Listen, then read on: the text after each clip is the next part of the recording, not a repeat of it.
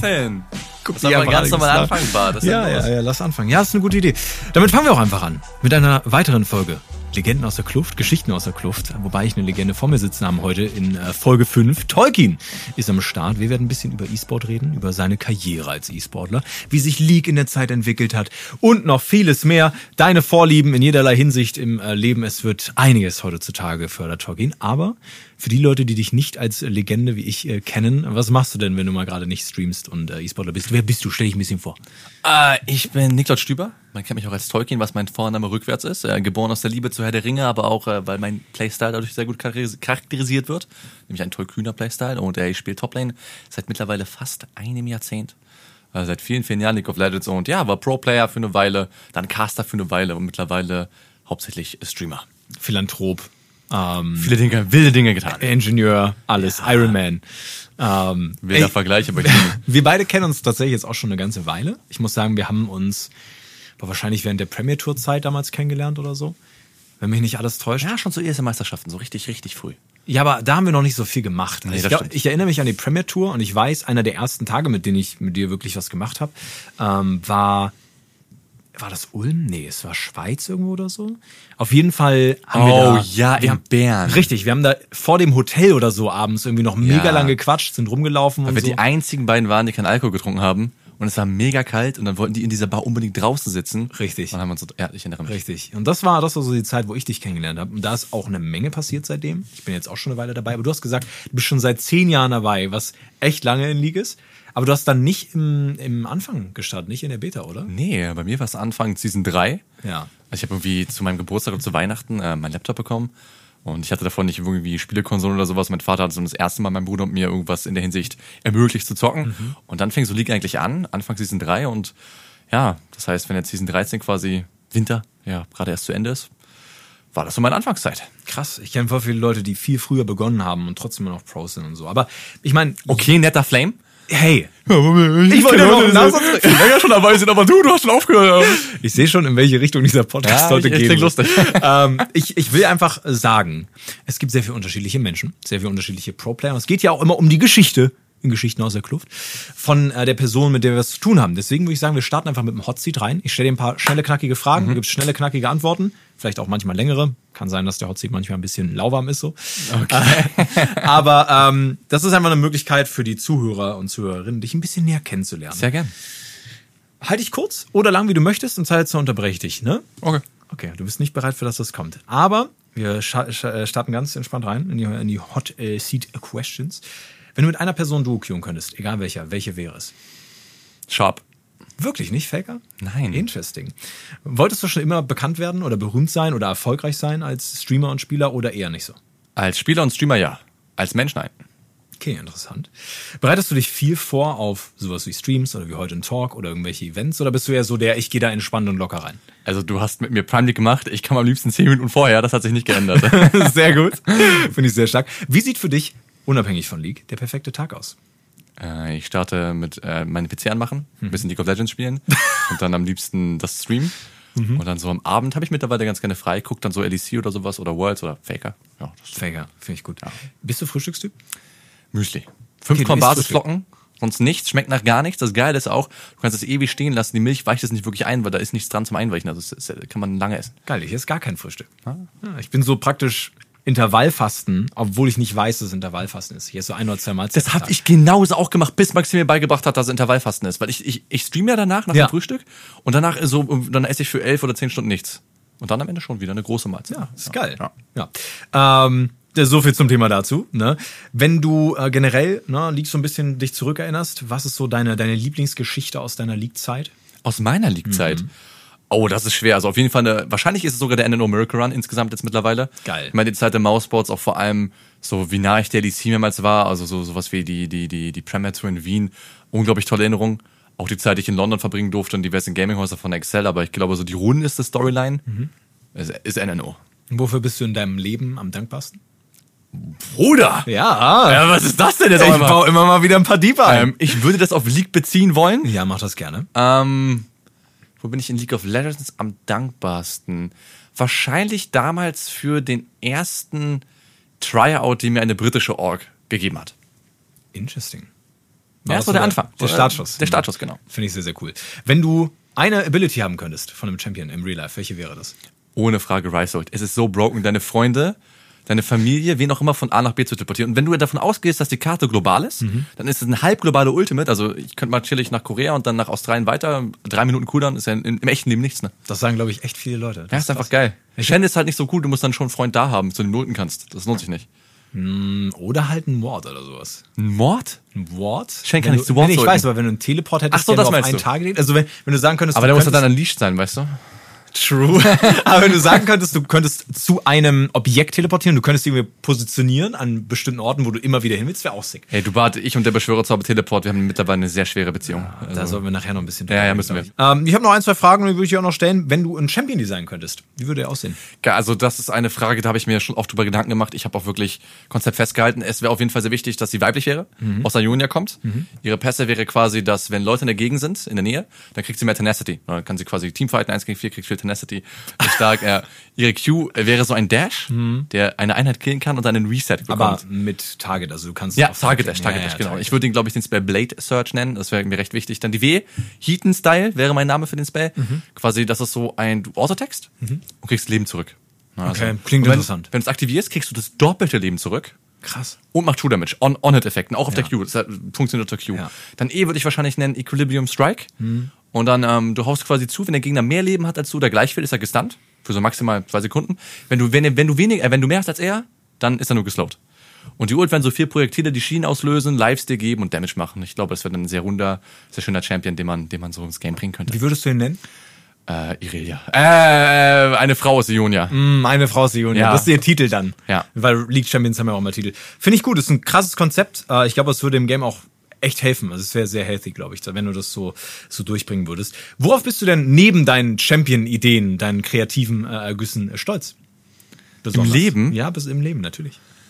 Äh, Ich bin immer ein Mensch, der stolz war auf seine Selbstständigkeit. Ähm, wenn ich jetzt hier das Ganze wirklich auf mein Leben beziehen soll, nicht auf League of Legends, dann, ich war ja schon sehr früh im Internat. Also ich war relativ früh äh, von zu Hause weg und äh, Disziplin und sich Sachen selbst beizubringen und durchzuziehen, auch mit wenig Talent, war etwas, was äh, ich, wie ich mich charakterisieren würde, auch in League of Legends. Ich war nie ein talentierter Spieler. Ich habe immer sehr viel gespielt und viel, viel Zeit reingesteckt, viel Arbeit reingesteckt. Und darauf bin ich auch unabhängig von League auch in anderen Aspekten stolz meines Lebens, ja. Das kann man durchaus sein. Und das ist auch eine Eigenschaft, die ich an dir sehr schätze. Ey, danke, ja, muss Mann. ich auch mal sagen. Ähm, ist aber auch, glaube ich, eine Sache, die man merkt, wenn man viel mit dir zu tun hat. Ich würde sagen, noch ein, zwei kleine. Wo würdest du denn, äh, wenn du es dir wünschen könntest, die nächsten Worlds gerne sehen? In Ähm, welchem Land? Wahrscheinlich entweder in China oder wieder in, in Deutschland. Also wenn wieder in Mercedes, also in Berlin die, die das Offline-Event wäre, wie 2015, da würde ich, das würde ich sehr fühlen. Aber so die chinesische Zeitzone ist eigentlich auch ganz cool für Europa. Und natürlich bringt es die meisten Zuschauer rein. Und auch der Hype, den, der genau dort vor Ort stattfindet, ist auch sehr, sehr cool. Wenn man eine Rolle abschaffen müsste, deiner Na Meinung nach, welche Ja, wenn, man als Topline ist so nutzlos, könnte man schon abschaffen, wenn man möchte. Ganz Deine ehrlich. eigene Position. Ich meine, wer braucht die Rolle noch? So für den Marco-Kontext Ja, du, damit du streamen kannst. Ja, aber ich spiele ja mehr Jungle als Toplane aktuell. Aber das ist vielleicht gar nicht mehr richtig. Ich habe gerade so viel Spaß an Case Hunter, dass es auch äh, stimmt, ja. Okay, dann äh, beenden wir hiermit den Hot Seat. Ich danke dir für die Antworten, Torgin. Und wir kommen ein bisschen auf die anderen Sachen zu sprechen. Du hast nämlich gerade gesagt, du spielst viel mehr Jungle, auch wenn du jetzt gerade wieder Kiss Hunter auf der Toplane spielst. Wie ist denn so aktuell dein, dein Statement oder dein, deinen Standing zu League? Weil wir haben äh, jetzt wieder, ne, Season ist vorbei, neues Jahr beginnt. Mit welchen Gefühlen gehst du rein? Äh, ich muss sagen, ich fand Riot hat in den letzten paar Jahren und auch generell einen fantastischen Job betrieben, das Balancing-Team, das Spiel so innovativ und cool zu halten und kreative Elemente reinzubringen. Mit ähm, für so viele verschiedene Server, Spielstile und Competitive, Solo-Queue etc. Aber Season Server auf 13 war sehr schwach was die Veränderung angeht. Und das Game ist sehr ähnlich geblieben und es wurde auch groß angekündigt, dass von Season 11 auf 12 ähm, ein kleiner, kleinere Preseason war, weil 12, 13, 12 auf 13 so groß wird. Das ist ein bisschen auf der Strecke geblieben. Ähm, deswegen macht mir auch aktuell Jungle so Spaß, weil ich halt äh, ein paar Pokémon auswählen kann, mit denen ich dann rum äh, über die Map rennen kann. Das ist ganz lustig. Aber auch Cassant ist halt deswegen cool, weil es erstmal was Neues ist. Und gerade wie du gesagt hast, halt in der Preseason sucht man ja ein bisschen nach diesen neuen Winkeln, das Spiel zu spielen, neue Perspektiven und vielleicht auch neue Dinge zu erlernen.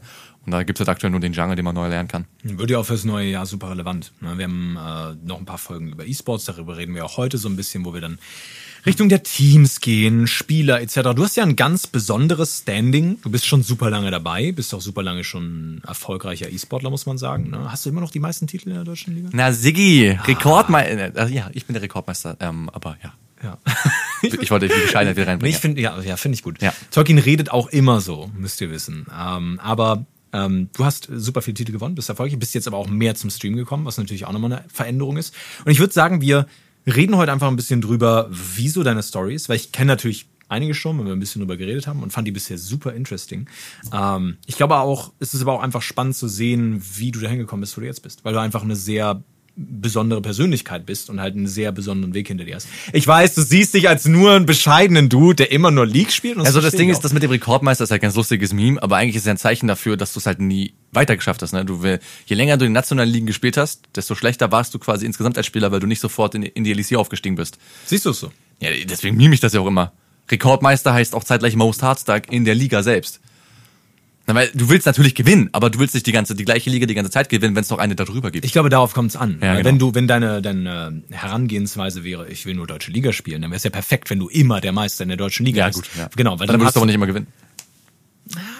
keiner true. Ja, mit dem Mindset ist immer schwer, dann wirklich konstant zu Aber du, du hattest ja, ähm, um das vielleicht auch mal aufzugreifen, schon die das Verlangen Richtung LEC zu gehen. Da erinnere ich mich dran, dass wir da zwischendrin drüber gesprochen haben, dass du eigentlich überlegt hast, okay, ich würde gern noch einen Step weiter gehen, wenn ich könnte. Und dann hast du irgendwann gesagt, so ja, aber eigentlich ist es auch ganz geil, hier auf dem Peak in Anführungsstrichen aufzuhören. Jetzt bist du wieder Spieler gewesen mit NNO. Also du hast wirklich eine ganz, ganz wilde Zeit äh, hinter dir. Aber wollen wir, wollen wir einfach anfangen, wie du zur League gekommen bist, wie du in diese E-Sport-Schiene gekommen Gern. bist? Dann lass uns da gern ein bisschen drüber reden, Tolkien. Ähm, puh, also es war wahrscheinlich viel für die meisten. Ich habe einfach viel Solo-Queue gespielt, ähm, noch zur Schulzeit. Damals habe ich halt, wie gesagt, war ich im Internat, dementsprechend habe ich, äh, am Mittwoch hatten wir Ausgehtag, der konnte ich zu Freunden und bei den zocken oder am Wochenende. Deswegen habe ich dann am Mittwoch und am Wochenende recht viel League gespielt und ich habe mich unter der Woche sehr intensiv mit League auseinandergesetzt. Ich habe mit diesen drei angefangen, aber ich habe in den Wochentagen, wo ich halt nicht selbst spielen konnte, also so IEMs geguckt aus der Vergangenheit oder Worlds oder was auch immer von Season 1 und 2, wo ich noch nicht selbst gespielt habe. Und habe auch so MOBA Fire Guides gelesen. Die ganz- MOBA-Feier. ja, ich musste halt irgendwie Informationen kriegen, während ich nicht spielen kann. Und dann Ja. habe ich das, ähm, ja, wann immer ich konnte, habe ich dann League gespielt natürlich. Und dann mit der Zeit war ich recht heilo, habe dann diverse so kleinere Turniere gespielt, so Go for LOL und Reign of Gaming, wo du dann so deinen Rice-Skin bekommst und du spielst acht Stunden an einem Sonntag League, kriegst dann 50 Euro durch fünf und dann so, ja, wenn du gewinnst, dann vielleicht, ja, cool. Ähm, war auf jeden Fall ganz nice. Und dann mein erstes wirkliches Team, was man so nennen kann, ähm, haben wir dann in Shark Gaming gespielt. Das war ein, ein, ein dänisches Turnier. Und mein Team war Tolkien LOL Toplane, Swigda ein Schwede im Jungle, wir hatten Ikibi ein Franzose in Midlane, Upset war unser, AD Carry. Wirklich? Ja, krass. Das war mein erster Berufspunkt, der war 15 mit Zahnspange Ja, und so, genau, ganz, deswegen. ganz lange her. Und dann Support war Quickstep, ein Norweger, der auch noch später immer weiter gespielt hat. Und dann sind wir nach Dänemark gefahren. Ich bin so nach der Schule in so ein Reisebüro noch gegangen. Ich weiß gar nicht, warum ich das nicht einfach online gebucht habe, das Ticket, aber habe ich nicht. Und haben mir dann so ein Ticket gekauft, mit der Bahn nach Fredericia zu fahren, oder Friedrichia, wie es ausgesprochen wird, im Norden Dänemarks. Und bin ich da hochgetigert, um eine 0-3 Klatsche zu kassieren, weißt du, so richtig ins Gesicht geschlagen von damals Dignitas Europa. Ähm, das war mit Wanda Toplane, also der war um einiges besser als ich, ohne Frage. Ich glaube, der einzige von uns, der nicht, also es waren fünf Dänen. Und der einzige von uns, der nicht outclassed wurde, war wirklich Upset. Und das Kuriose war, er wurde halt 0-3 gestompt und es hatten die dänischen Medien hatten null Interesse an denen. Die wollten nur bei uns reden, weil, also mit uns reden, sorry, uns interviewen, weil wir halt die internationalen Gäste waren und die waren halt irgendwie so, ja, haben wir schon mit euch geredet, die sind einfach fünf Dudes. War sehr seltsam. Aber die waren auch die großen Favoriten. Und es war, eine, das war eine LAN, das war jetzt kein riesiges Event oder Aber so. es ist schon krass, welche Namen du da nennst. Ja, Weil man- die, wenn man im E-Sports-Bereich unterwegs ist, zumindest, kennt man die ja immer noch. Wanda ist immer noch eine riesige Größe auf der Toplane. So Upset ist halt der AD-Carry, der wahrscheinlich in den letzten ein, zwei Jahren mit am meisten Welle geschlagen hat oder zumindest nochmal so ein bisschen interessanter geworden ist in äh, dem deutschen Raum. So, es ist schon, ist schon krass zu hören, wie, wie, wie das losging und auch wie diese Steps sind, wenn du es mit heute vergleichst. Weil wenn du sagst, so damals gab es noch 50 Euro, wir haben so ein kleines Turnier gespielt und dann so Step by Step nach oben. Ich glaube, mittlerweile mit der Prime League unter anderem gibt's ja auch, sagen wir mal, ein paar andere Optionen. Das stimmt. Aber es ist halt einfach so am Anfang gewesen, dass die Leute noch nicht richtig, waren noch nicht discovered so. Also Das stimmt. deswegen hat sich erst mit der Zeit entwickelt. Also es ist auch eigentlich ganz cool, dann einige Parallelen zu ziehen. Und speziell das, weil ich habe da, wie gesagt, gegen Wanda verloren. Und dann gefühlt ein paar Monate, Monate später ähm, saß er auf einmal auf der Bühne in der DC und ich war dazu Gast und dann so gefühlt, ey, ich saß noch vor zwei Wochen neben ihm und habe gegen ihn gespielt. Und jetzt sitze ich quasi auf der Zuschauertribüne und gucke ihm zu und eigentlich könnte ich dort auch sitzen. Das war auch ein guter Motivator auf jeden Fall. Wiefern hat dich das angespornt? Also wie hast du noch Extrem. weitergemacht? Ja, weil es war halt die, die, die, die du hast direkt Bezug, weil ich habe schon stark wahrgenommen, dass er besser war als ich, aber der Unterschied war natürlich sehr groß. Aber es ist noch ein finaler Schritt, den man gehen muss. Das war nicht mehr so weit wie ich spiele nur Solo Queue und ich habe gar keinen Vergleichspunkt, gar, kein, gar keine Möglichkeit zu sehen, wo ich stehe. Und das war auf jeden Fall schon ein starker Antrieb, vor allem weil dann mein nächstes Team, weil ich dann nach Großbritannien gegangen bin, äh, da habe ich dann permanent gegen Alfari gespielt, was natürlich auch ein Name ist, den man, den man kennt, auch ein sehr dominanter Toplaner oh, gewesen. Ja. Heißt, da habe ich auch gestruggelt natürlich, aber auch interessant zu, zu sehen am Anfang der Karriere. Es fängt bei sehr vielen Leuten einfach damit an, dass du League kennenlernst und das Game halt nice findest und halt grindest und besser werden willst. Aber bei vielen Leuten ist es so, die sehen E-Sport irgendwo fühlen sich inspiriert wollen dann halt grinden, kriegen diesen Ehrgeiz, den mhm. du auch angesprochen hast. Und daraus entwickelt sich dann irgendwo die Karriere, wenn man halt wirklich gut ist, wenn man aber auch viel Zeit reinsteckt, viel Arbeit und das Ganze praktisch ähm, sein, sein Leben so ein bisschen League verschreibt. Ich glaube, das sieht man auch ganz gut bei, bei vielen Leuten. Und bei dir war es ja dann auch so. Also es hat sich angehört oder angehört, als hättest du am Anfang nicht so viel Leagues spielen können und hast dann halt mehr geguckt in der Zeit, wo du nicht mhm. zocken konntest. Ab wann war, war bei dir so der Punkt, wo du auch wirklich sehr viel aktiv selbst gespielt hast, wo du dann auch so Improvement und so gemerkt hast? Ich glaube, so ab der zehnten Klasse, also mit eigenem Laptop und dann wirklich viel gezockt und das hat auch extrem geholfen, natürlich mehr Zeit zu investieren. Und das war auch wahrscheinlich der Moment des extremsten Improvements, einfach mehr zu zocken. Ich hatte leider, ich hatte mit sehr vielen Spielern geredet, die mir so erzählt haben, sie hatten irgendeinen so Eye-Opening-Moment, irgendeine andere Perspektive eines anderen Spielers kennengelernt, auf einmal sehr viel besser gespielt. Das hat mir nie so richtig helfen können. Ich glaube, es liegt auch vor allem daran, dass ich nie mich selbst als talentierten Spieler wahrgenommen habe. Ich habe nie das, den Eindruck gehabt, also wenn ich mich mit anderen Spielern verglichen habe, war so, die lernen den Champion schneller als ich, die haben schon ein Gespür dafür und ich brauche richtig lange. Und diese Disziplin und ähm, Arbeit reinzustecken war natürlich auch ein großer Aufwand in der Hinsicht, aber auch eine Stärke, wenn man es durchziehen konnte. Aber deswegen war, glaube ich, der Punkt, wo ich einfach genau das machen konnte, mehr spielen konnte, mehr halt äh, arbeiten. Ein wichtiger, wichtiger Aspekt. Das erklärt auch, warum du so stolz darauf bist, dass du so selbstständig bist. Ja, natürlich. Dass du es selber beibringen konntest und so. Ja, weil ich, also ich fand, also man sieht bei einigen Leuten wirklich, wie krass gut mechanisch sie sind. Ja. Ja. Und ähm, wie schnell sie Dinge zu, also begreifen und dann immer umsetzen können mit dem Champion. Und ich fand, dass es bei mir auch so war, aber dass halt dieser Peak erst später zu sehen war, wenn ich halt mehr Zeit investiert habe und das gut zu machen und konsistent damit Leute zu, zu besiegen war, da bin ich auch stolz drauf, klar. Hast du so eine Zeit gehabt, wo du dann, wenn du, wenn du meinst, du brauchst eine Weile, um neue Champs zu lernen, wo du richtig hart reingefeedet hast, natürlich nicht absichtlich, wo, wo es so richtig scheiße lief und ja. du irgendwie mental dich durchpushen musstest? Wie war das? Definitiv, das ist das beste Beispiel ist Atrox tatsächlich, ein Champion für Aber warte mal, du bist für Atrox ja bekannt. Ja. Also ich, ich erinnere mich an so viele Maus-Games ja. oder so mit Atrox, auch jetzt immer noch. Ja, Atrox ist äh, so Champion, der auch mit, mit mir viel assoziiert wird und auch zu Recht, denn ich habe ihn sehr viel gespielt. Aber ich war absolut scheiße auf ihm. Also, also halt wirklich, ich, das ist kurios, dass du es jetzt ansprichst, weil wir genau in Bern, wo wir quasi erstmal wirklich viel miteinander zu tun hatten, war das erste Event, wo ich dann gegen Big damals ähm, Atrox gepickt habe. Ich habe komplett reingefeedet. Also ich war richtig schlecht. Und dann ein halbes Jahr später oder ein, was weiß ich, dreiviertel Jahr später, äh, hatten wir dann die nächste Prematur in Wien und da habe ich dann komplett an der Hops genommen mit Artox. Seitdem ist das so ziemlich mein Main-Champion gewesen Krass. für meine Pro-Player-Zeit. Und dieses halbe Jahr oder was auch immer das war, habe ich nicht halt ausschließlich Artox gepracticed, aber ist halt dann mit der Zeit mit mir gewachsen. Aber auf der ersten Premier Tour da in Bern gab es sehr viele Leute, die deutlich besser waren auf dem Champion, der gerade quasi frisch gereworked wurde oder relativ frisch. Und ich habe um einiges länger gebraucht und war dann aber langfristig, glaube ich, mit einem höheren Peak auch speziell diesem Champion dabei. Das ist krass. Ne, das stellt, also mir stellt sich die Frage, woran das liegt. Weil wenn ich mich so ein bisschen an League zurückerinnere, ich habe auch in der Schule angefangen. Ich habe auch irgendwann einfach mehr angefangen zu zocken. Ich glaube, am Anfang habe ich alleine gespielt weil niemand von meinen Freunden Bock hatte. Wir wissen alle, wie League alleine ist. So, League ist ein Teamgame. Es macht viel mehr Spaß, wenn man es mit Leuten zusammenspielen kann. Das stimmt. Und als ich die dann irgendwann überredet hatte, mitzumachen, haben wir richtig viel gezockt, haben wir auch Improvement gemerkt und haben gemerkt, wie man sich entwickelt.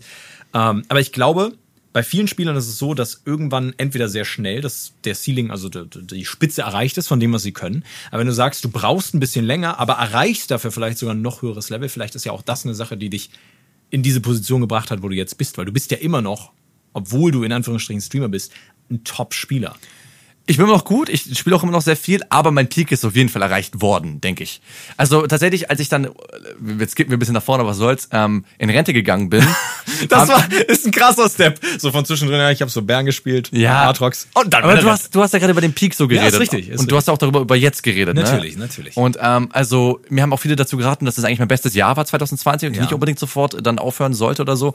Aber für mich war klar sichtig, nachdem ich quasi vier Jahre in Folge die deutsche Szene gewonnen habe, ich war mal ich war halt der Meister der deutschen Szene, mhm. aber unteres ADC. Also ich wäre neunter, zehnter ADC gewesen als Toplaner. Definitiv nicht höher als das zu meinen besten Zeiten. Vielleicht an einem guten Tag Achter oder so. Mhm.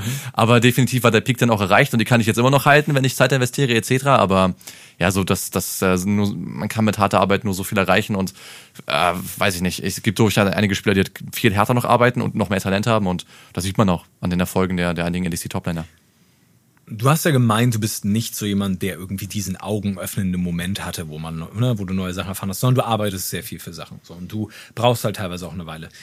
Denkst du nicht, dass ein anderes kompetitives Umfeld wie die LEC, selbst wenn du am Anfang nur siebter, achter gewesen wärst, mit deinem Anspruch an dich selbst, mit deinem Arbeitsverhältnis, also wie du, ne, wie sehr du äh, in Sachen reingehst und wie hart du für Sachen arbeitest, dass das vielleicht nochmal ein höheres Peak hervorgebracht hätte?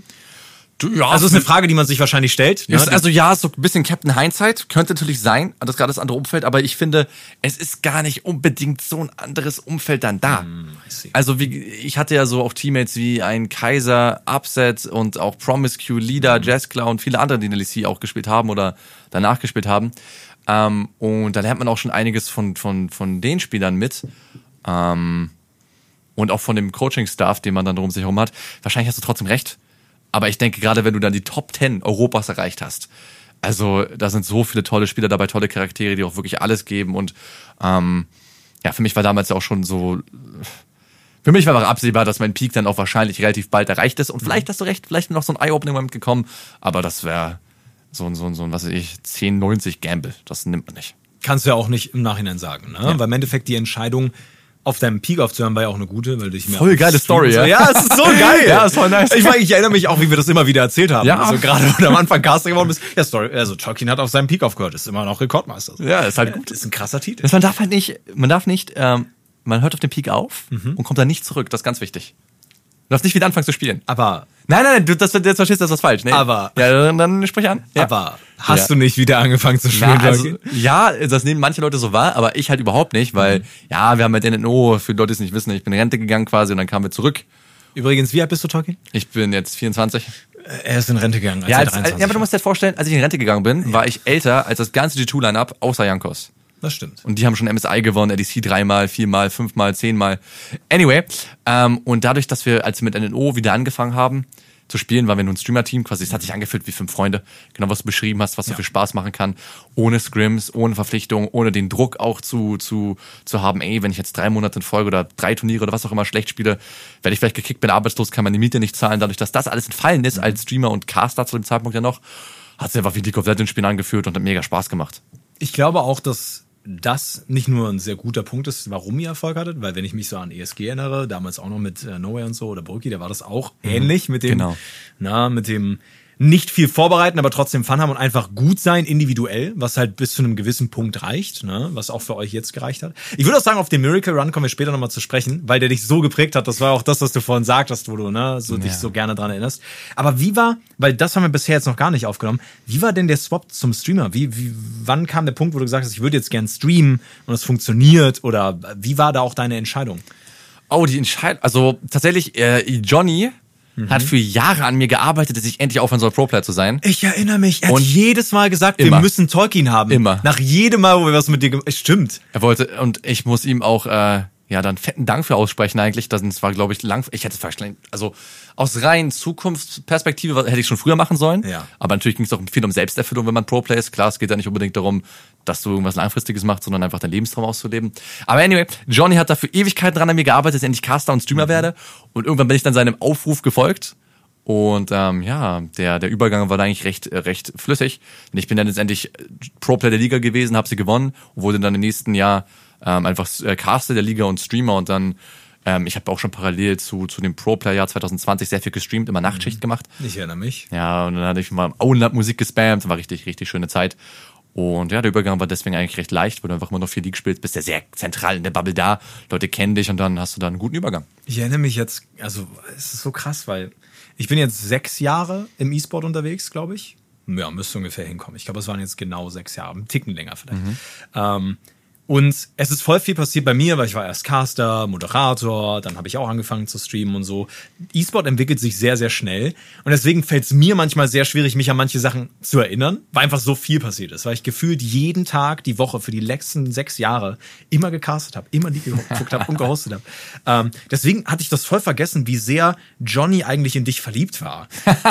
Wirklich, also ich habe das Gefühl, Oh wo. Johnny über dich geredet hat, der war auf Wolke 7. Er hat halt nur gesagt, oh, Tolkien ist so toll, der kann sich so gut ausdrücken Oh, und so Oh, gewählt. und ey, ich kann dir da, ich kann dir mir Honig ums. Maul. Ja, klar, komm, gerne. Aber der hat auch, du hattest so ähm, einen Politik-Talk zwischendrin sogar so ein bisschen, ne? Wo du, also nicht Politik, aber wo du eingeladen wurdest als E-Sportler, um so ein bisschen deine Perspektive Oh zu ja, nennen. ja, das hat dich? mehrmals, ja klar.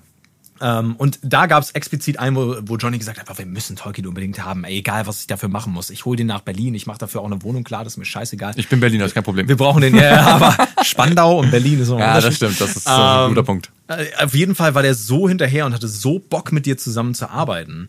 Es ist, äh, da- war Johnny ja auch noch Host. Also es ist manchmal für mich sehr schwer, Und sich dann die. Pointe der Story. Ja. Genau als ich kam, hat Johnny aufgehört. Richtig, richtig.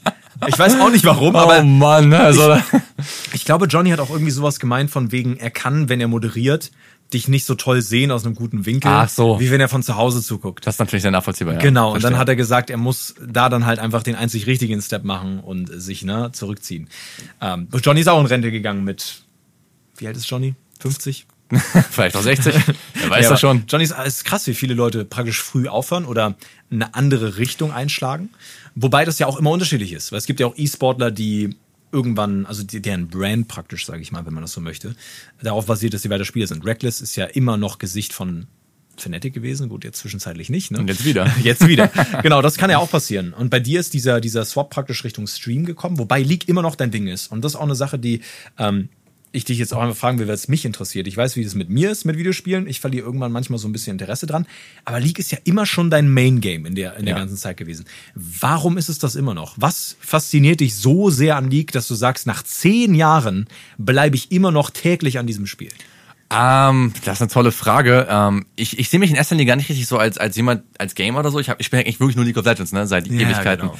Ich kenne die restlichen Games gar nicht so gut. da ein bisschen mal hier und da Witcher 3 oder was auch immer gespielt Ja. und ein paar RPGs in der, in der Richtung. Aber ich liebe League, ich liebe die Competitive des Games, ähm, ich liebe die Art und Weise, wie du auch als Team dich anbringen kannst und was mich auch am, am Stream so begeistert nach wie vor, wenn ich League spiele, ist auch der Aspekt, Leuten was beizubringen, zu coachen. Da muss ich auch Maxi, Maximo, glaube ich, dankbar sein für das, was, wie er mir geholfen hat und wie er mich auf die Beine gezogen hat, speziell auf YouTube. Anfang meiner Streaming- und YouTube-Karriere letztendlich, wenn man so möchte. Und das auch jetzt mit Leuten im Twitch-Chat zu haben und die Interaktion live macht unglaublich viel Freude. Und League ist da eigentlich so ziemlich das perfekte Game für, gerade wenn du halt schon so viel Zeit investiert hast. Und ja, auch der Aspekt, dass Riot es immer wieder so gut geschafft hat, in den letzten Jahren Innovation reinzubringen, neue Aspekte in den Mittelpunkt zu stellen, ist sehr, sehr geil. Und okay, mir ge- gefällt mittlerweile Top nicht mehr so gut, aber ich kann halt auch andere Rollen spielen und darüber eine Menge Wissen mitteilen. Und ähm, ja, ich, für die meisten Leute letztendlich auch aufgrund von NNO und allgemein mit Rekordmeister, bla bla bla, bin ich halt so der Top-Lane-Experte im deutschen Raum. Und es ist auch eine Stellung, die, die macht Spaß, ähm, ja, Leuten was beizubringen und auch zu sehen, wenn sie besser werden, speziell bei halt Formaten wie halt Coachings etc. Warum hast du mir nichts beigebracht? Ja, weil du so Portman bist und ihr habt keine Hände. Ja, du hättest mir auch generell was beibringen Du können. hast keine Hände. Was soll denn das jetzt? Du bist du Portman, Bart. Du spielst mit Ich deinen Füßen. erinnere mich. Der frustrierte Blick, ich fand den wunderschön. Also ja, die Augen, die haben gelitten. Da. Für die Leute, die jetzt nur den Podcast hören, schwierig. Ähm, was soll's. ich erinnere mich trotzdem daran, dass wir Games hatten, in denen du mich gelobt hast, ne? in denen du gesagt hast, Bart, ich hätte gedacht, du bist deutlich schlechter. Und für mich ist das ein großes Lob. Bart, dein Shaco, der macht Leute, der, der treibt die in den Wahnsinn. ja, das ist geil. Dein Shaco, der ist ein ganz kreativer, Ich bin halt eher so ein wilder Hund. Ähm, psychologische Kriegsführung, weißt du? Nein, das bist du ich, wirklich. Genau, ich versuche mich reinzuversetzen in meine Gegner und dann zu gucken, wo kann ich am besten angreifen. Ich habe das Gefühl, bei dir ist es ein bisschen anders, weil du natürlich auch individuell an dir arbeitest und ein ehrenvoller Spieler bist. Ne? ähm, aber würdest du sagen, du bist generell, und das ist eine Sache, die ein bisschen unabhängig von League ist und ein bisschen mehr so psychologisch Selbsteinschätzung, kannst du dich gut selber einschätzen und kannst du, hast du eine gute Selbstwahrnehmung, was du enjoyst, was nicht, woran du gerne und viel arbeitest? Oder hinterfragst du dich viel? Ähm, ich hinterfrage mich, glaube ich, nicht viel. Ich habe keinen guten Anhaltspunkt, weil ich mit keiner anderen Person bis jetzt darüber geredet habe, wie viel die sich hinterfragt. Ähm, ehrlich gesagt. Aber wenn es um, um Selbstbewusstsein in League of Legends geht, dann hinterfrage ich mich nicht so häufig. Und ich meine auch, um auf den ersten Aspekt deiner Frage einzugehen, dass ich da auch recht selbstreflektiert bin. Ich glaube auch, dass ähm, ja, das war einer der Hauptgründe, warum ich retired bin, weil halt der Grund war, ey, dass das vielleicht der Peak erreicht. Das ist schon ein wichtiges Level an Selbstreflexion, auch die Linie ziehen zu können, zu sagen, ey, der Jugendtraum, LEC zu spielen, vielleicht mal Worlds, Faker die Hand zu schütteln, auf der Bühne, wirst du nicht schaffen. Linie ist jetzt hier erreicht und äh, der nächste, Aspe äh, der nächste Pfad der Karriere kann angeschnitten werden. Also, ja, ich glaube schon, dass ich das beides kann. Genau so hört sich das nämlich für mich auch an. Gerade wenn du darüber sprichst, wie gerne du ähm, dich natürlich verbesserst, ne? Oder wie hart du an Sachen arbeitest, als würdest du da eine sehr gute Selbsteinschätzung haben, wo so dein Skill-Seeding ist oder Ceiling ist, ne? Also wo das Peak ist. Es sind sehr viele englische Begriffe, aber ihr wisst, was ich meine. Ja. Ähm, Der Gipfel, wo er erreicht Genau, so. Wenn Musiting jetzt hier wäre, würde er wieder darüber reden. Es kommt nach dem Gipfel, aber immer noch ein anderer Gipfel. Oh mein Gott. Der ist übrigens kein Gast. Vielleicht werden wir in Zukunft mal kennen. Mal gucken, wäre auch ein interessanter Talk. Ähm, aber das finde ich, finde ich sehr interessant, weil die Frage ist ja, wo geht's dann im Zweifelsfall für dich später hin? Da können wir nachher auch noch ein bisschen drüber reden. Mhm. Ähm, aber auch zu sehen, wie du dich bis hierhin entwickelt hast und wie du über viele Sachen redest. Wenn du, wenn du auch zum Beispiel sagst, Maxim hat dir sehr geholfen. Extrem. Das ist, das ist natürlich auch eine Sache, dieses Anerkennen und Bemerken davon, wenn Johnny dir irgendwo hilft und dich pusht, wenn Maxim so ein bisschen dabei ist. Würdest du sagen, dass du viel praktisch Support in die Richtung hattest und auch aufgrund des Rückhalts, den du so wie Maxim und Johnny hattest, diesen Weg überhaupt erst eingeschlagen hast? Oder glaubst du, du wärst auch selbst jetzt da, wo du jetzt bist, wenn du ähm, dich praktisch alleine drum gekümmert hättest? Also hättest du, hattest du Bock gehabt, hier in die Richtung zu gehen? Oder war das eher so ein Fügungsding? Ähm, ich hatte auf jeden Fall Bock und ich glaube, ich wäre auch immer noch hier, aber das hat halt extrem geholfen. Also im Sinne von, Maxim hat, äh, John hat mich dazu gebracht, letztendlich Caster zu werden und auch in die Richtung Streamer zu gehen. Und Maxim hat dann genau den Aspekt so gepusht. Aber ich war ja 2020 schon ähm, auch bei recht erfolgreich auf Twitch schon, was die Größe anging. Ähm, und der wichtigste Faktor dort war ja eigentlich auch Corona. also, wenn man ehrlich hat, aber sehr, hat sehr geholfen, dass mehr Zuschauer, dass Leute halt einfach Zeit hatten, was soll man sagen. Ja, ja. Ähm, aber definitiv, also gerade innerhalb der Szene gab es sehr viel Hilfe. Wie gesagt, also ich meine, ich bin Nachmieter von Sola geworden. Ich ja. wohne in seiner Wohnung. Weißt du, Johnny bringt mich zum Casten. Maxim nimmt mich jeden Tag mit in seinen Keller letztendlich, also nicht wirklich, aber im Studio und wir machen jeden Tag Coaching-Projekte am Anfang. in den Keller. Und danach renne ich nach Hause und streame und ja. so. Also ich hatte schon eine gewisse Größe erreicht mhm. äh, innerhalb der Streaming-Karriere und ich hatte auch schon über halt Pro-Play, ähm, sagen wir mal aus eigener Kraft, eine, eine gewisse Stellung aufgebaut als Rekordmeister, aber dann so noch weiter gepusht zu werden, natürlich. Und da muss man auf jeden Fall dankbar sein. Und da ist auch eine Menge Glück dabei, richtige Zeit, richtiger Ort etc. mit all dem drum und dran. Das war ja quasi genau während Corona, genau während Maxim auch mit Liga aufgehört hat. Das waren so die letzten Schritte und da habe ich einfach fett reingelackt, was den Aspekt angeht. Aber die Grundreichweite, die habe ich dann wieder mit ProPlay schon selbst erarbeitet. Aber die wurde dann, also wirklich, ich, ich kann da, ich will da gar nicht lügen, ähm, auf Twitch war ich schon recht gut dabei. Ja. Aber auf YouTube hat sich einfach meine Abonnentenzahl nach Maxim verzehnfacht. Also es ist einfach, einfach wirklich sehr viel Lack. Es ist krass. Ich würde nicht mal sagen, dass es Lack ist. Also schon dieses richtige Zeit am richtigen Ort sein, ne? Aber viel funktioniert in diesem gesamten E-Sports, aber auch Streamer-Kosmos so, dass du halt Leute kennenlernst, sich Sachen entwickeln. Ich glaube, was wichtig ist und wichtige Eigenschaften sind, die du ja definitiv mitbringst, ist irgendwo dieser Antrieb, diesen Ehrgeiz zu haben, sich auch weiterzuentwickeln ne, und daran arbeiten zu wollen. Gleichzeitig halt aber natürlich auch dieses Gespür dafür, was ist vielleicht jetzt der richtige nächste Step, so sich weiterentwickeln zu wollen. Ne? Weil wenn du, sag mal, du hast den Absprung nicht gefunden in mhm. äh, dem Jahr und wärst nicht in Rente gegangen, dann hättest du ein Jahr länger gebraucht, dann wären Johnny und Maxim vielleicht nicht mehr in der Position gewesen, wo sie am Ende waren und hätten. Ne? Kann man sich sehr Hätte, viel würde, fragen. Müsste, ja. Genau, aber ja, bei mir ist es ähnlich gewesen gewesen, weil ich habe was ganz anderes studiert. Dann hat ein Kumpel mir gesagt, man eine Sinnsucht Nachwuchs, willst du dich nicht bewerben. Ich hatte gar keine Ahnung, wie man castet. Bin dann da reingerutscht und jetzt sitze ich heute hier. Also ich glaube, was man so ein bisschen davon mitnehmen kann, ist ähm, E-Sport generell ist noch ein sehr, sehr junges Genre-Thema und sowas wie Beziehungen oder Leute kennenzulernen aber auch Ehrgeiz, also an sich selber zu arbeiten, sind sehr, sehr wichtige Eigenschaften, die man auf jeden Fall mitnehmen wollte. Ja, Glück haben ist auch geil, ne? Also Glück haben ist, ist auch geil. eine Menge Glück dabei, was soll man sagen? Ist auch geil. Ja, nee, es ist wirklich so. Ja, es ist wirklich klar. So. Man muss dann die Gelegenheiten auch ergreifen, aber das ist natürlich die Frage, was noch kommt, weil du kannst in der Vergangenheit nichts mehr ändern. Ähm, ich würde aber, bevor wir jetzt Miracle Run und das Ganze ansprechen, dein Leben würde ich zu äh, Lassen Sie das, machen Sie das kommen. Das ist so ein kleines Format, wo ich dir einfach so ein Thema sage oder vielleicht so eine, so eine kleine Frage oder so.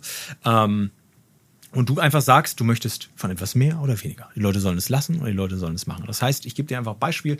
Ähm, du bist der Streamer, hast ja auch einen Twitch-Chat. Was nervt dich so richtig am Twitch-Chat? Was sollten die Leute lieber lassen und was sollten sie mehr machen? Was, was sagst du, ist so ein richtig geiles Ding an Twitch? Twitch-Chat sollte mehr selbst googeln. Also die simpelsten Fragen, also ist ja unglaublich. So, wann spielt irgendwer? Und das ist schneller gegoogelt, als sie es gefragt haben im Chat. Ähm, das wäre auf jeden Fall nett. Und manchmal, ähm, viele der Zuschauer, verständlicherweise, kennen dich halt besser als du sie. Mhm. Und dann können sie manchmal einen anderen Ton anschlagen, den du vielleicht mit deinen Freunden anschlägst, aber nicht mit einer Person, die du nicht kennst. Und dann ist es als Streamer teilweise schwerer, das so wahrzunehmen und für den Zuschauer dann, dann kann es zu seltsamen Momenten führen. Mhm. Was Twitch jetzt sehr gut macht, finde ich, ähm, zumindest meiner, äh, super offen, sehr, sehr nett, sehr lustig, ähm, mich zu flamen, was extrem Spaß machen kann. Gerade wenn, wenn ich auch gerade mal wieder so ein bisschen Toplane-Tilt habe. Aber auch gerade wenn die mentale Festung Helms Klammer wieder am Bröcken ist, auch wieder aufmacht zu sein. Also da finde ich, habe ich eine sehr coole Community in der Hinsicht äh, mittlerweile. Und ich finde das äh, sehr angenehm. Also deswegen stimme ich auch sehr gerne und lese sehr gerne die Nachrichten. Das Stream ist schon was sehr, sehr Geiles. Ne? Ist auch nochmal ein bisschen was anderes, wenn du Fans im Real Life triffst, glaube ich, weil wir haben jetzt eine Menge Events schon gehabt, gerade du auch als Spieler damals noch, jetzt vielleicht ein bisschen mehr als Streamer. Wie sieht's da aus? Was, was findest du bei Events? Sollten die Leute vielleicht eher lassen oder sollten sie mehr machen? Puh, schwere Frage. Ich habe jetzt eigentlich nur zwei Events erlebt. Ähm, Gamescom und die Prime League Offline-Event, weil ja die ganze Zeit nichts stattgefunden hat. Stimmt. Ähm, und da waren eigentlich alle Leute super nice. Teilweise natürlich ein bisschen sowas Feingefühl haben. Ähm, also, äh, Leute, die halt in deinem, im echten Leben so von ihrem Solo-Game erzählen, dann kannst du halt nichts machen als nicken und ja sagen. So, ah, ja, verstehe, ja. Dann kannst du nicht viel zu sagen, was willst du machen? true. Und aber ansonsten ähm, eigentlich immer sehr sympathische Begegnung gehabt, kann ich mich nicht beschweren. Da hab ich noch bessere Gesprächsthemen finden. So. ja, du kommst, du kommst ja nicht zu jemandem und erzählst dann dem Typen davon, wie du von Z-Level 3 gegängt wurdest oder so. Was soll ich dazu sagen? So, ja, scheiße, top, ne? was soll man machen? Äh, Also, weißt du, was ich meine? Ich verstehe, was du meinst, Du klar. bist eher so was, äh, du, so eine Themen werden interessant wie, ey, du hast vielleicht, ich habe in deinem Stream das und das gesehen, habe das angewendet und bin Platin 4 gekommen das erste Mal. Sowas höre ich so gerne. Wenn Leute wirklich Erfolgsmomente haben und irgendwie mir auch nur ein bisschen Credit geben dafür, dass sie es geschafft haben, höre ich super gern. Und natürlich ist es äh, deren Leistungen in erster Linie. Aber wenn sie damit Erfolg finden und irgendwie irgendwas mitnehmen konnten, ist es so als Coach cool, wenn der Coachee Erfolg hat. Schmiert Tolkien einfach mehr Honig ums Maul. So wie ich das vorhin gemacht aber das ist ja habe. auch, ist ja für alle geil, weißt du? Sie haben improved. Ich höre davon, ich freue mich für sie, sie freuen sich und Ja. dann, dann, dann strahle ich ihnen ins Gesicht, sie strahlen zurück. Ich verstehe. Alle das. gewinnen. Ich verstehe. Das. Okay, okay. Also schmiert Tolkien. Nein. Ich, alles gut. ähm, aber Solo-Queue-Erlebnisse sind natürlich auch sehr wichtig. Manche Leute wollen davon berichten, dass sie von äh, Z Level 3 gegankt wurden. Deswegen kommen wir zu Solo-Queue. Was sollten die Leute da lassen und was sollten sie mehr machen? Ich glaube, das ist ein sehr, sehr wichtiges Thema. Ähm, was sollten Leute in Solo-Queue mehr machen und weniger? Was ist das Schlimmste in Solo-Queue? Was sollten die Le- Leute lassen? Leichte Antwort wäre jetzt Tilt. Aber ehrlich gesagt ist es nachvollziehbar. Also, was sollten sie mehr machen? Vielleicht das Spiel, ähm, wenn sie auch nicht für den Win spielen, sondern für Mechanics testen, trotzdem sowas ernst nehmen. Ein bisschen mehr Langatmigkeit in der Hinsicht, äh, zurückzukommen, wäre nice. Aber natürlich, wie gesagt, der Tilt ist da immer, immer gegeben, keine Frage. Das ist natürlich auch mal eine Sache, wo man sich aufhält. Weil ich glaube, Low Elo werden Leute sagen, pick keine Yumi mehr, was du auch hättest tun können. ähm, aber. Dein, dein, dein Anspruch von wegen, die Leute sollen die, die Also, Games ernst nehmen und so ist natürlich. ich bin, ich bin relativ abgehärtet mittlerweile. Ja, Leute sollen die Games ernst nehmen, genau, weil im Endeffekt für viele in Hilo geht's ja auch nur mehr als um das Spiel. Richtig. Und ähm, ja, wie gesagt, ich kann Tilt aber auch mega nachvollziehen und ich hab, war ja für einen Monat in Korea Mhm. und habe da acht Stunden Sudoku gespielt. Und die Durchschnitt, das durchschnittliche Alter in Korea ist nochmal deutlich jünger. Das heißt, das Temperament, das kocht nochmal ein bisschen heißer. Äh, in Asien, in, Ko- in Südkorea zumindest, da habe ich da meine Erfahrung gemacht und da bin ich mittlerweile vielleicht sogar ein bisschen dankbar für doch die ruhigeren Solo-Atmosphären in Europa. Warte mal, du bezeichnest Europa Solo Queue Ja, als ruhig? ja, ja, viel ruhiger. What? Hast du Crazy. Korea? Korea war ja unglaublich. Du hast so viele Leute, die einfach sofort runterrennen, sofort tilten. FF ist permanent gespammt und das ist in Deutschland wirklich, äh, nicht in Europa wirklich entspannter, also wirklich, wirklich bei weitem. Krass, interessant zu hören. Hätte ich nicht so gedacht tatsächlich. Du, wir waren da in Korea und ähm, haben ein Game gespielt, wurden komplett runtergerannt, dann sind wir alle zu dritt in so eine PC-Bang gegangen, wo dann die ganzen Koreaner saßen und gezockt haben, so 50-Jährige, alle am League gezockt und eigentlich wollten wir die flamen, dass die uns geflamed haben, aber waren halt nicht die, ne, was soll man machen? Haben versucht. Ja, was soll man machen? Nice try, aber ist auch eine geile Geschichte. ähm, ja, kommen wir zum, zum nächsten Step, der praktisch nach der Solo-Queue kommt. Wie sieht es im Competitive aus? Was sollte da unterlassen werden? Was soll da mehr gemacht werden? Ob es nun die Liga ist oder Teams oder was auch immer. Competitive, Riot Games. Riot Games Ja. sollte wieder mehr Strategie in Competitive reinbringen. Ich verstehe, Solo-Queue soll ein Blutbad bleiben und sein. Und ich verstehe auch, Competitive ist anschaulicher für die meisten, wenn sie Blut sehen, als Strategie. Aber ich glaube, viele von uns aus der alten Schule vermissen die strategischen Aspekte, die früher Split-Push-Coms und Siege-Coms hatten. Und mittlerweile ist egal, was du spielst, wird irgendwann zur Teamfight kommen, weil halt der einzelne Drake, die Seele, der Elder, was auch immer es sein mag, so wichtig ist. Und da einzelne Änderungen wären so nice. Äh, vor allem halt, dass Drake und Nash wieder vielleicht nicht ganz so schnell spawnen, nicht ganz so wichtig sind. Äh, statt fünf Minuten, sechs Minuten wie früher, statt sechs Minuten, sieben Minuten wie früher. Drake respektive Nash. Von daher, all, all sowas wären Changes, die, die ich appreciaten würde. Aber ich verstehe auch extrem, dass ähm, ja, gerade gerade auch im asiatischen Markt Leute, die Me Me Me Mechanik sehr lieben, das Blut lieben. Dafür ist ja die LPL extrem bekannt. Und auch das macht sehr viel Spaß zuzugucken. Aber ich mag es halt auch sehr, wenn ich sehe, wie jemand strategisch mit Feichfett-Moves jemanden hops nimmt. Ich glaube, dann äh, gibt's noch eine Sache, die ich gerne mitnehmen würde, weil du natürlich auch spielmäßig immer bekannt warst für so Split-Push oder so. Das ist ja auch eine Sache, die dir liegt, deswegen verstehe ich das voll. Wie sieht's mit deinem Team aus? Ah, beziehungsweise mit NNO. Was sollten die Jungs das NNO lassen und doch lieber ein bisschen mehr machen? äh, was sollten wir mehr machen? Was Ich glaube, die Listen sind sehr lang eigentlich. Ja, also da kann ich, kann ich da öffentlich drüber reden, ist die Frage. Nein. Ähm, ich glaube, allgemein haben wir sehr gut zusammengefunden. Ich glaube, wir könnten. Das Problem ist halt immer, wenn du auch gerade, wenn du fünf Streamer hast, alle haben so ein gewisses, Po- äh, also ein bisschen halt Ego. Und der Held des Games zu sein, ist ja so oder so ein Problem. Oder äh, was heißt Problem, aber immer da. Und das hatten wir zu fünf definitiv auch, aber ich finde, da haben wir eine tolle Mitte gefunden insgesamt. Und von daher bin ich, denke ich, eigentlich super happy. Okay, das heißt einfach mehr weitermachen wie bisher. Weitermachen bisher, ich meine, wir haben ja gewonnen, als was wir gespielt haben. Äh, in der Relegation aufgestiegen etc. Von daher kann ich mich da nicht beklagen. Ah, Mal gucken, mal gucken. Wir kommen da auch äh, jetzt direkt als nächstes zu, würde ich sagen. Weil Gern. du hast gesagt, der Miracle Run mit NNO, was einfach bedeutet, wie geil ihr in den letzten äh, Zügen praktisch das Splits performt habt, hat dich einfach unfassbar beeinflusst, beziehungsweise ist einfach eine Erinnerung, die du sehr, sehr gerne ähm, behältst und die sehr gerne zurückdenkst, obwohl es ja noch nicht so lange her ist. Was genau ist da passiert? Äh, das war eine Warum tolle, war es so krass? tolle Zeit. Also wir kamen, Freddy Argon und ich kamen zurück aus Korea und wir waren alle mega getiltet, ne? Wir waren so getiltet. Ganzer Monat, Solo war schrecklich. Dann waren wir noch in Busan beim MSI-Finale, dann hat Faker verloren, da war ich sehr traurig. Und dann ähm, kam dieser riesige Durabil- Durability-Patch und wir waren so schlecht im Summer Split. Ne? Wir haben so versagt in der regulären Saison. Sind gerade so im finalen Spiel der regulären Saison noch für die Playoffs qualifizieren, konnten uns gerade noch retten gegen Austrian Force, der war irgendwie Achter. Und dann haben wir uns auf den sechsten Platz gerettet. Gerade so Playoffs erreicht und ab dann, ab dann ging der Miracle Run wirklich, wirklich los. Wir haben in Playoffs alle Games gewinnen können.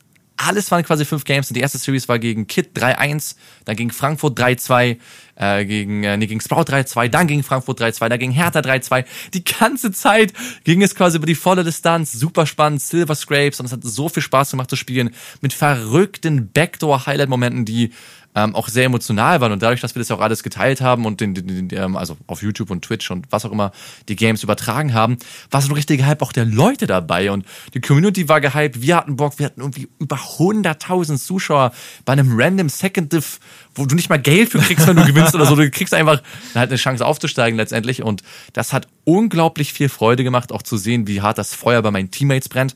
Das ist auch was Schönes, wenn du eine Passion mit, mit deinen Teammates teilen kannst und dann gemeinsam unter Druck performst und zusammenkommst und gemeinsam bootcampst und all diese Dinge wahrnimmst und auch die Leute verstehen, wie viel, wie viel Spaß und aber auch Energie und Arbeit hintersteckt. Und das war fantastisch. Und haben wir wirklich auch für irgendwie einen ganzen Monat nur gewonnen. In der Relegation auf, äh, und auf einmal waren wir in der Relegation und haben so die Mega-Schelle bekommen von Wave. 3-1 verloren. Das war das erste Mal seit einem Monat, dass wir verloren haben und alle sind so, so Aurin wollte sofort nach Hause fahren vom Bootcamp aus. Freddy ist auch nach Hause gefahren. Ähm, Khan ist auch nach Hause gefahren. Die waren alle so richtig, wir waren alle allgemein erschöpft, weil einfach der Run auch sehr lang war. Nur Bulk und ich waren noch da zu dem Zeitpunkt. Und auf einmal gegen Hertha, unseren größten Nemesis von dem gesamten vergangenen Jahr, gegen die haben wir dann unser viertes Best of Five in dem Jahr gespielt, unser allerletztes. Und dann stehen wir 0-2 hinten. Und dann ist so ein Moment, der, der sich auf jeden Fall für mich sehr einprägt, der Moment, wo ich quasi über die Wand geflasht bin mit Artrox. Ich erinnere mich auch noch dran. Aber wirklich, ich habe es vor meinen Augen. Das ist so ein geiler Moment gewesen. die, die Blind Flash Q, also das ist so, das war so der Turning Point der Series. Auf einmal reverse sweepen wir. Ja. Und das war einfach so ein toller Moment und das war auch so, das ist in mein Gehirn eingebrannt. Das werde ich mir auch lange dran erinnern. Das hat super viel Spaß gemacht und ich möchte sowas. Deswegen liebe ich E-Sports. Deswegen liebe ich League und solche Momente geben unglaublich viel Energie. Ich glaube auch, das Krasse ist, dass du solche Momente immer wieder erleben kannst, egal wie lange du drin bist, weil jedes Game irgendwo so andere Momente hat und andere Möglichkeiten hat. Und du hast die Situation ja gerade beschrieben. Du hast es gespielt und deswegen ist es für dich nochmal was anderes als für mich, weil ich habe das aus der Broadcast-Sicht mitbekommen, wie wir moderiert haben währenddessen, wie wir in der Show geredet haben und ich habe das Spiel gesehen und wir waren natürlich alle so 0-2. Davon zurückzukommen ist so Ja. schwierig und bedarf so viel Power und Willenskraft. Und ich glaube, es war auch der gleiche Tag, wo Brücki und so voll getweet haben, ey, ich fühle das irgendwie nicht. Ja, die waren alle sehr down. Genau, die waren alle sehr down. Und dann kommt dieser Moment, wo du über die Wand gehst, praktisch blind die Gegner ähm, dadurch noch irgendwie praktisch holen kannst, nochmal einen Kill bekommst, das Ganze anfängst zu drehen. Und wir haben gesagt, und ich erinnere mich da noch dran, Tolkien hat Bock. So, die, an, die anderen hatten, waren irgendwie so halb am Aufgeben, aber ab dem Punkt hast du diesen Befreiungsschlag mit deinem Schwert gesetzt. und äh, ab dem Punkt hat gefühlt sich auch die, die Emotionalität und der Ansporn nochmal gedreht, auch bei deinen Teamkameraden. Also deswegen kann ich auch voll verstehen, was es für dich für ein Moment gewesen sein muss, eben weil der so krass ist. Und das ist natürlich auch einer, der zeitlich sehr nah dran ist, aber wahrscheinlich auch sogar nicht der letzte gewesen sein wird. Also ich, ich verstehe, warum das so krass war, auch wenn man, wenn ich es aus der anderen Perspektive wahrgenommen habe. Und das hat ja sogar jetzt gefühlt nochmal eine etwas neue Ära für dich eingeleitet, weil du jetzt nicht praktisch nur Streamer-Spieler bist, sondern halt vielleicht auch nochmal andere, ähm, ja, oder als, weil ihr als NNO praktisch andere Rollen ja. einzunehmen habt. Weil ihr jetzt auf einmal euch um die First Lift kümmern müsst. Das ist ganz wildes Thema.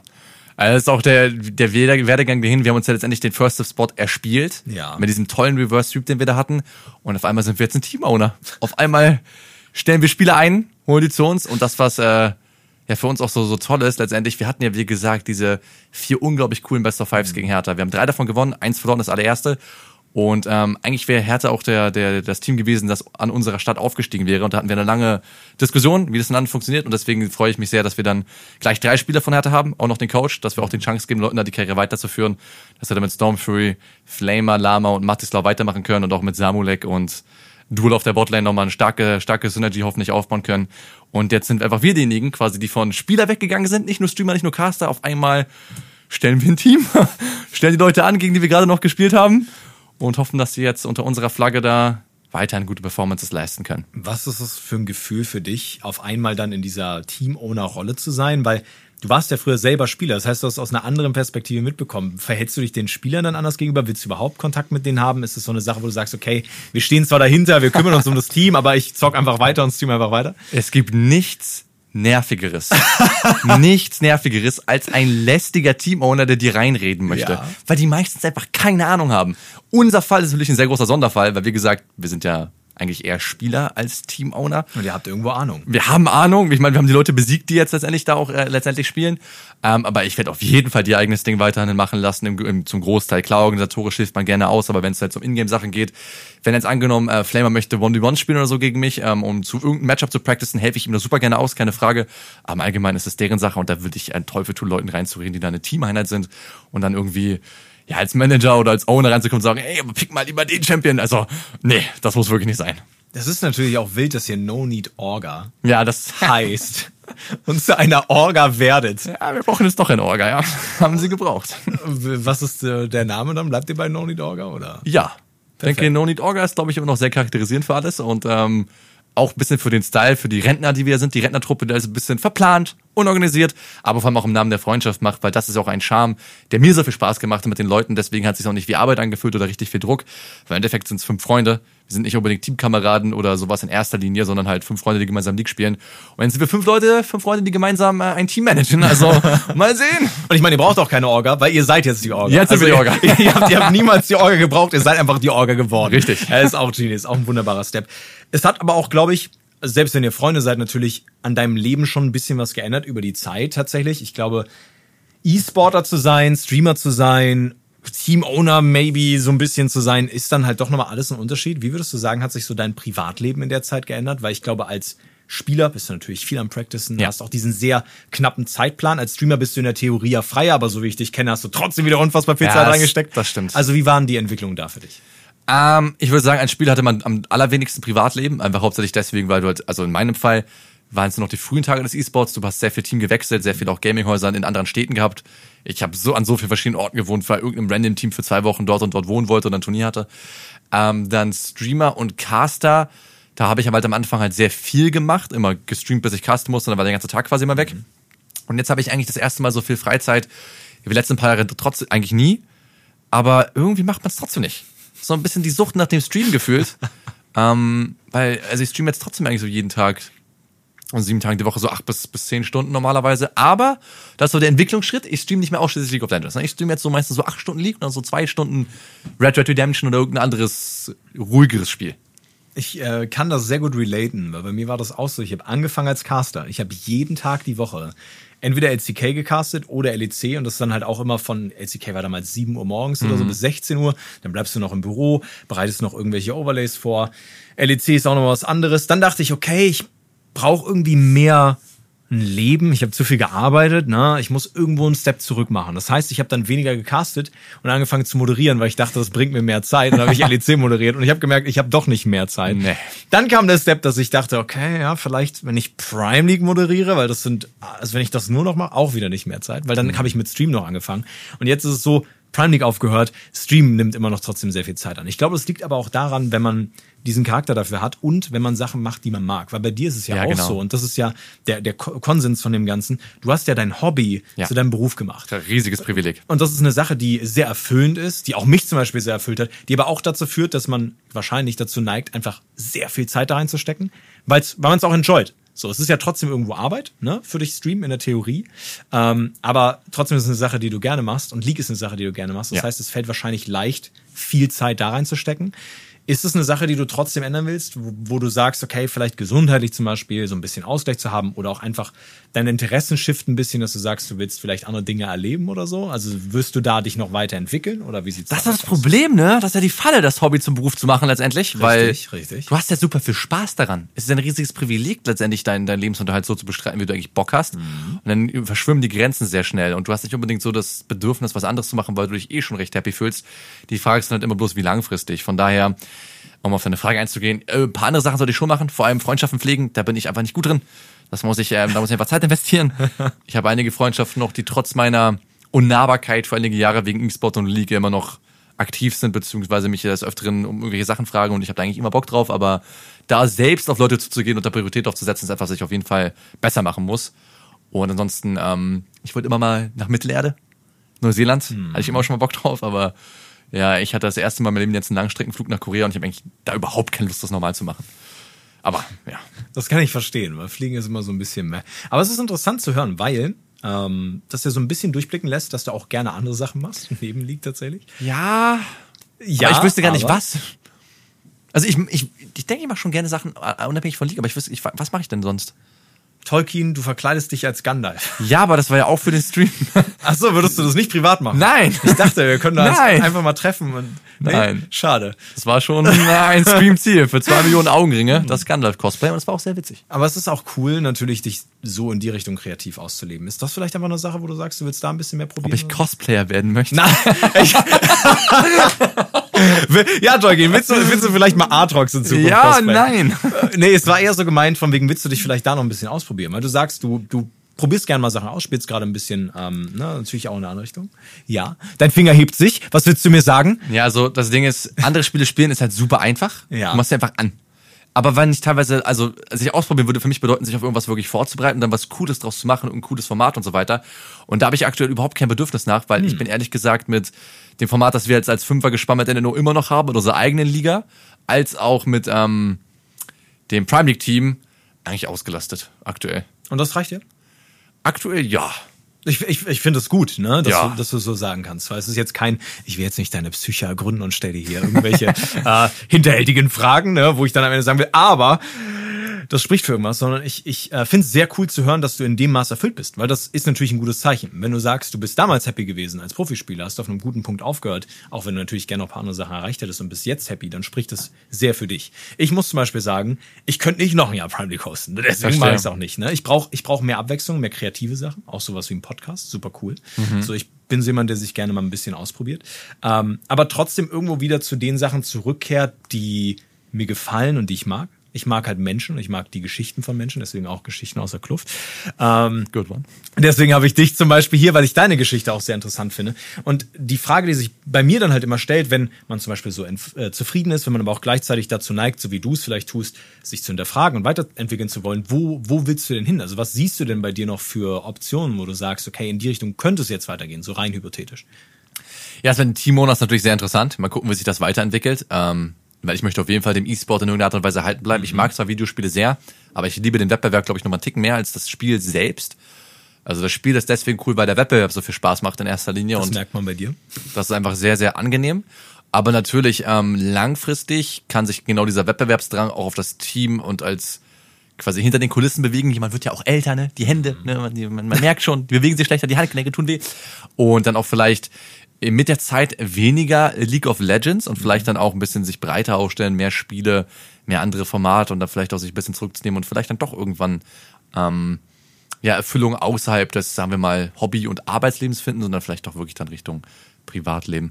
Das ist super interessant. Ist, glaube ich, auch sehr wichtig. Ne? Es passiert irgendwann. Und in dem äh, Maße wünsche ich dir natürlich auch den größten Erfolg bei, weil ich glaube, Ich glaube, wir können uns in der Theorie so in ein, zwei Jahren nochmal hinsetzen und ich glaube, es wird sich wieder eine Menge bei dir, aber wahrscheinlich auch bei mir getan Das glaube ich auch. Ähm, ich bin sehr gespannt, was mit deinem Team in diesem Jahr passieren wird. Ich glaube, es ist sehr cool. Danke dir, dass du hier warst, Tolkien. Ähm, ich, Danke, dass ich da sein durfte. ich würde dich jederzeit wieder einladen. Ich werde das wahrscheinlich auch tun. würde ich glaube, mich das freuen. Kann, kann man sehr, sehr gut sagen. Willst du noch abschließend irgendwas loswerden? Vielleicht auch irgendeine Prediction, was du glaubst, was passieren wird und so? Ey, vielen Dank fürs Zuhören. Hoffe, ihr hattet Spaß dabei und unser Prime League Team NNO wird 18-0 gehen. Das habt ihr hier jetzt gehört. Ob es stimmt oder nicht, na, ob das genauso passieren wird oder nicht, das werdet ihr erfahren. Wie Tolkien schon meinte, danke, dass ihr zugehört habt. Na, Das war natürlich eine wundervolle Folge. In der nächsten Folge reden wir noch ein bisschen mehr über den aktiven E-Sportler-Aspekt, wenn man noch nicht zum Streamer geworden ist. Was dann auch kommt, wie sich das Ganze entwickelt, werden wir auf jeden Fall erfahren. Für heute war es mit Geschichten aus der Kluft. Ich hoffe, es hat euch gefallen. Und wir hören uns äh, beim nächsten Mal. Haut rein. Bis dann, euer Bart. Ciao, ciao.